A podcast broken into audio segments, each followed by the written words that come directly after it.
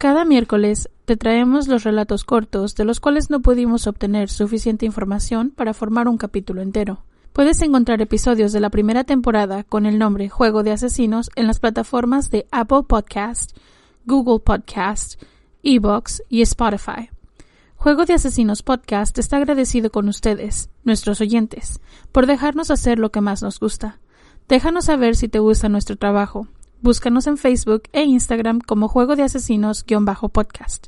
Si te gustó el episodio de hoy, la mejor manera de ayudarnos es dejarnos un comentario, tu like, seguirnos, compartir o dejarnos un review en Apple Podcast. De verdad, son de muchísima ayuda. Advertencia. Este episodio contiene material que puede lastimar la sensibilidad de algunas personas, debido a la naturaleza gráfica y explícita de los crímenes de este asesino. Se recomienda discreción. En este episodio hablaremos de un agente especial estadounidense cuyo trabajo trascendió más allá de sus operaciones encubiertas. Bienvenidos a Juego de Asesinos.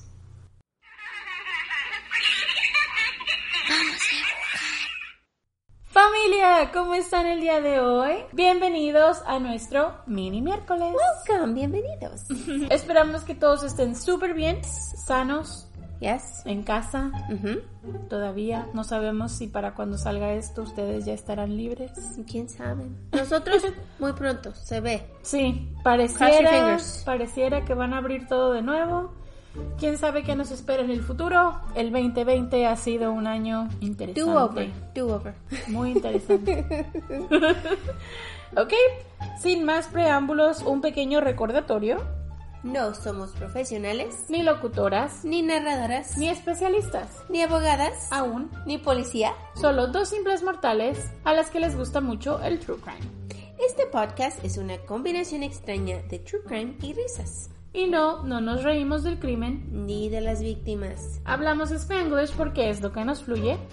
Si crees que no van de la mano, No somos el podcast para ti. Lo sentimos, pero te agradecemos que hayas intentado. y esperemos encuentres el podcast de tu agrado dentro de los miles que hay en la plataforma en la que nos estás escuchando. Y por favor, si nos estás escuchando ahí y si te gustamos, Subscribe. suscríbete. Sabemos que están ahí, los miramos cada semana. Ay, no. Push por the favor, button. Push solo the presionen button. ese botoncito. Please. Se los vamos a agradecer toda la vida. Oh, yes. Ok, esta vez les traemos una historia bastante interesante que a lo mejor muchos de ustedes ya conocen porque la volvieron un poco famosa hace un par de años. Ya. Así que vamos a comenzar. Esta es la historia del agente especial de la DEA, Enrique Kiki Camarena. Él nació el 26 de julio de 1947 en un pequeño pueblo de Mexicali, Baja California, en México. En 1956, Kiki se mudó a Calexico, California, con su familia, y justo al terminar la high school decidió unirse a la Marina estadounidense. Una vez que terminó su servicio en los Marines, regresó a Calexico y desempeñó como bombero, mientras atendía Imperial Valley College, donde obtuvo dos Associate's Degrees. Es como un grado que te dan ¿Títulos? después, ajá, es como un pequeño título que te dan, le llaman grado de asociado, entre comillas. Sí, en la Junior College. Que haces como dos años de universidad y ya te mereces este grado. Right. Entonces, él, Es un poquito abajo del bachillerato, ¿no? Ujú. Ya. So, él obtuvo dos de estos.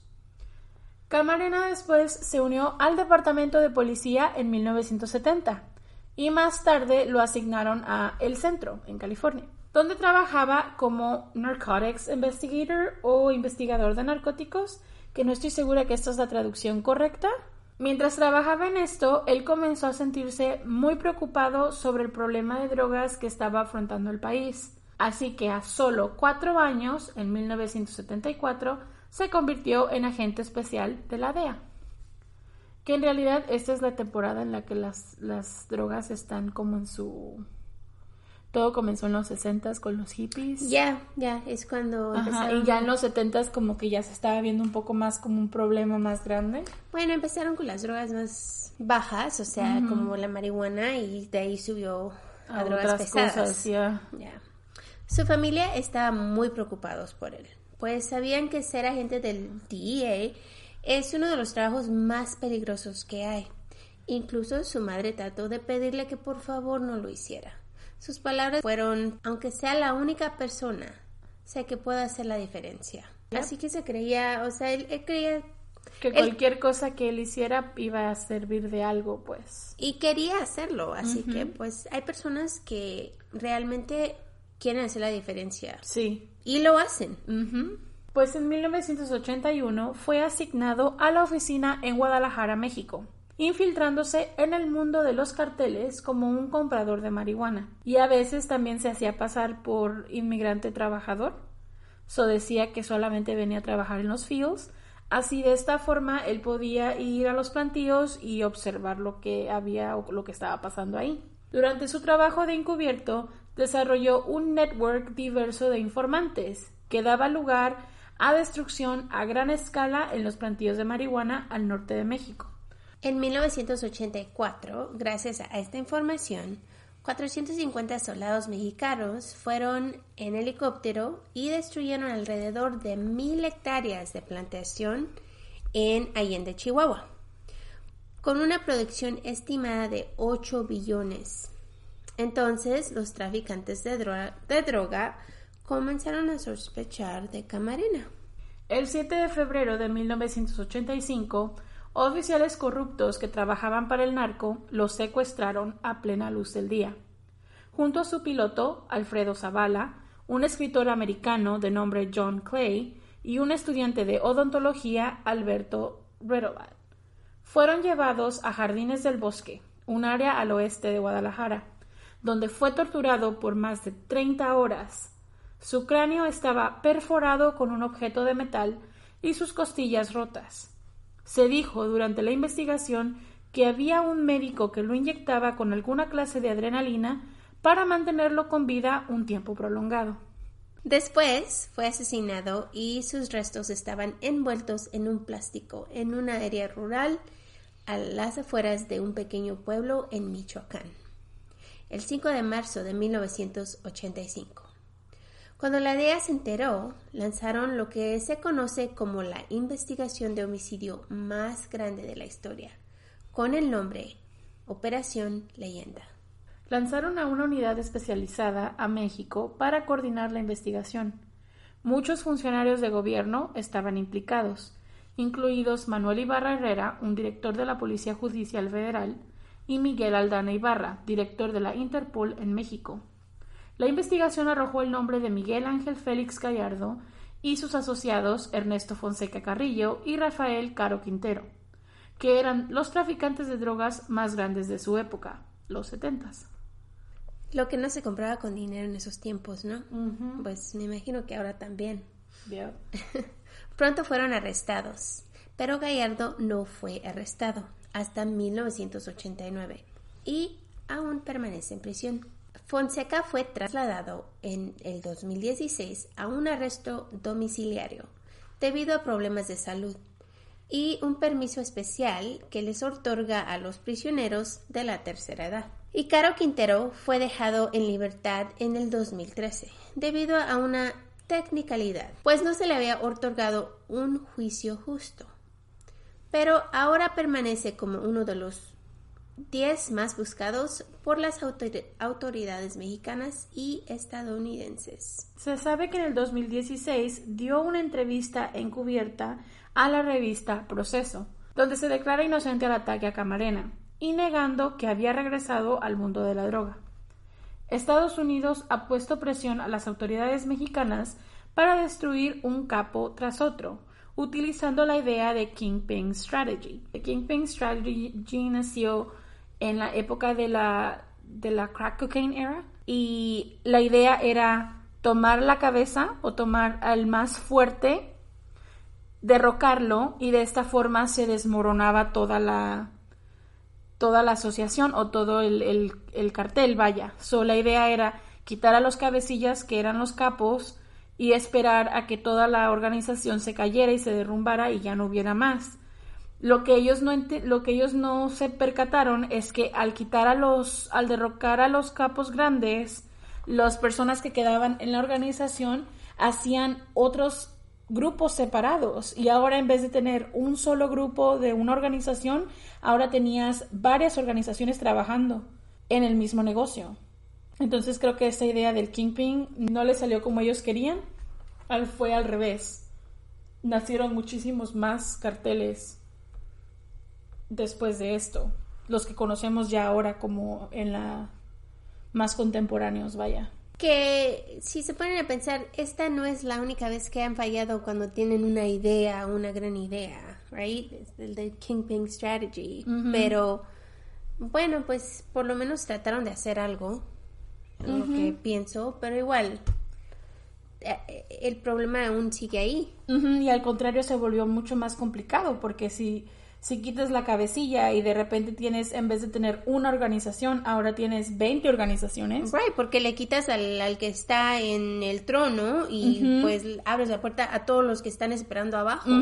Así Entonces... Que, y pues la droga es una de esas cosas que es un negocio que es tan seguido y tiene tanta, ¿cómo se dice? Fama que yo pienso que nunca va a terminar. Yo tampoco. Lo veo este tipo de este tipo de cosas, lo que tenga que ver con el narcotráfico, lo veo como un problema de demanda y abastecimiento. Mientras no haya demanda, van a seguir abasteciendo. No importa, lo, que, lo que lo que pase, ni cómo lo hagan, ni cuánto quieran em, evadirlo, mientras se siga consumiendo, lo van a seguir haciendo. Y porque hay adicción, ¿no? La droga causa, causa que seas adicto y pues eso hace que lo quieras más y es una rueda un ciclo que, nunca termina. Right, es un círculo. Enrique Kiki Camarena dio su vida en la batalla contra las drogas y el público quiso hacer algo para recordar y agradecer su sacrificio. En 1985 comenzó el Red Ribbon Week, en su pequeño pueblo de Calexico, California, y pronto en todos los estados. Explícales, Marta, qué es Red Ribbon Week. Red Ribbon Week lo hacen en las escuelas de primaria y high school, ¿no? Y es cuando tienen un moñito rojo y todos los niños lo usan en sus camisas en sus, o sea, se lo dan a todos los niños de la escuela. y, y, es para, pues, más que, más que nada recordar su sacrificio y para prevención, prevención del, uso de las drogas. Y todos los niños lo saben, todos los niños han usado el Little Ribbon y pues es muy popular, es una manera de que pues tratar de eliminar eso, de que los niños se metan en drogas. Y de que los niños se den cuenta que pues eh, hay drogas, ¿no? Y que necesitan decir no. Yep. Así que les dan pláticas, les regalan lápices, plumas, cositas así, como para recordarles. Y todos estos tienen muchos dichos en los lápices y así, les ponen así como drug free, o you know, cosas cosas así como para recordarles pues que se mantengan alejados y que digan que no y que es algo que les puede lastimar. Les dan pláticas conferencias y cosas así. Right empiezan de muy pequeños sí desde, el primer, grado. o kinder. El primer Red Ribbon Week fue creado por el National Family Partnership en 1988 y continúan coordinando campañas en toda la nación todos los años. Este nombre lo pusieron como un personaje en Narcos, la serie popular de Netflix. Así que cuando yo miré esa historia en este show, que se llama Narcos, los de México, es, su historia es un poquito diferente ahí porque pues tiene que ser tipo Hollywood, ¿no? Donde mm, dramática. Más dramática y cosas, pero sí tiene mucha buena información, muy buena información ahí y pues tiene el actor que hace su personaje es muy bueno, así que se los recomiendo. Yo no la he visto la serie, pero, pero pues no sé, he escuchado, bueno, de acuerdo a los artículos que leí, supuestamente es una serie muy buena. Sí, así que sí, también a Kiki, miren. y también existe la teoría de que hubo un agente de la CIA que al confundirlo con el narco, lo asesinaron. En realidad, nunca han detenido a alguien que digan, él lo mató por seguro. Así que hay muchas teorías flotando en el aire. Bueno, y, yo pienso que nunca vamos a saber, ¿no? Porque igual cuando tienes a una organización tan grande y con tantas personas que están tratando de esconderla, pues esconden todo, lo que es asesinatos, lo que es dinero, lo que es poder, todo eso. Sí, incluso habían dicho, tuvieron mucho que ver, ya ves que atraparon a varios de los funcionarios mexicanos, atraparon a policías corruptos, entonces pues en realidad no tienes mucho para dónde hacerte, pero pues depende de la teoría que quieran creer. Y yo pues la verdad no conozco mucho de lo que ha pasado con los carteles y esas cosas así que no les puedo dar mucha más información sobre eso. Pero sí se sabe que pues tienen mucho dinero tienen mucho poder. Es como hacen su dinero es como hacen su fama y así es como manejan su negocio ellos.